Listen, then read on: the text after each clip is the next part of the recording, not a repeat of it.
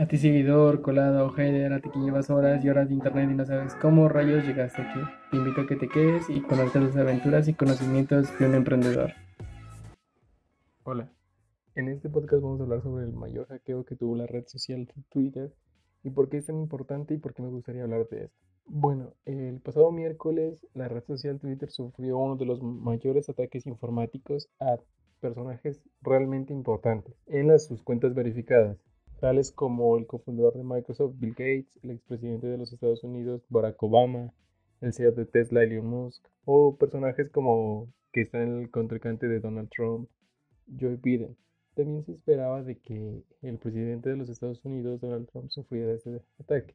Este ataque surgió en mediante un mensaje que publicaban en las cuentas oficiales de ellos que decía, por cada Bitcoin enviado a la dirección de abajo se te enviará el doble. Si envías un mil dólares, se te enviará dos mil. Solo haré esto durante 30 minutos.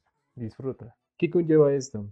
¿Por qué ellos especificaban tanto que en 30 minutos? La cuestión es de que, según Casper Kit, que en la compañía Casper Kit, existe un límite temporal para que uno pueda identificar a quién está el control de esas cuentas, o sea, sobre los hackeos. Y esto también conlleva al tipo de compra que se realiza en las redes sociales. El tipo de compra que se realiza en las redes sociales es un tipo de compra llevado como por la emoción, por el instinto. No es como el tipo de compra tradicional. El tipo de compra tradicional, tú vas, lo miras y te gusta, verificas el precio, verificas que tenga buen material. Pero no, en las redes sociales ocurre algo muy distinto. Uno se deja llevar por las emociones.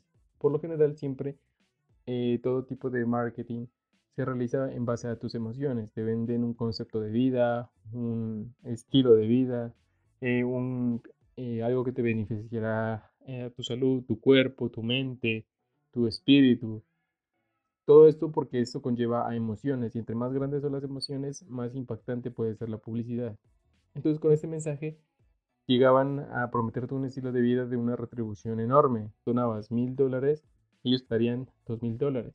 Y en 30 minutos, debido a que esta compañía podía determinar quién está bajo el control de, de esto. Pero eso no fue todo. También se iniciaron muchas cosas, como que lo frágil que son las plataformas y lo fácil que es convencer a la gente debido a que mediante este hackeo se obtuvieron más de 120 mil dólares en tan poco tiempo. No es una gran cantidad para alumbrarse, pero en tan poco tiempo se recaudó mucho dinero y la cuestión es de que eh, personajes muy, pero muy influyentes del mundo, porque como lo es Barack Obama, Bill Gates, ya son gente que no solamente influyen en una región, sino en todo el mundo, perdieron el control de sus cuentas.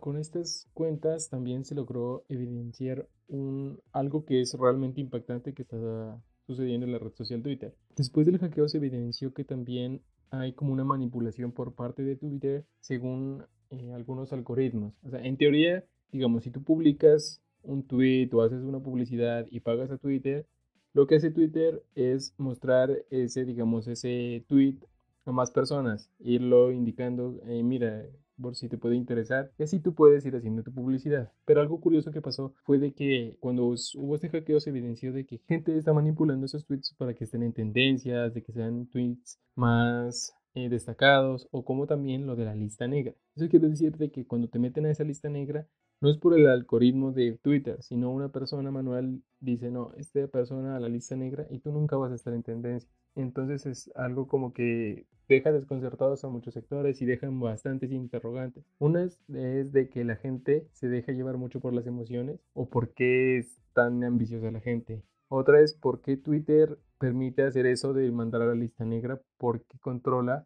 ¿Será que nos quieren controlar emocionalmente? ¿Nos quieren meter una publicidad ya direccionada? Porque eso puede ocasionar hasta que uno se dirija, si uno tiene un partido político, cambiarse hasta de otro, según los tweets de que uno logre mirar. También deja interrogantes sobre el hackeo, sobre si estuvieron empleados involucrados en ese ataque. Voy a seguir investigando y en los siguientes podcasts les iré contando. Yo creo que es un tema muy interesante y creo que a muchos de ustedes les puede interesar. Igualmente voy a seguir subiendo contenido sobre marketing, sobre marketing de afiliados, sobre dropshipping. Espéralo y sígueme en estas aventuras de un emprendedor.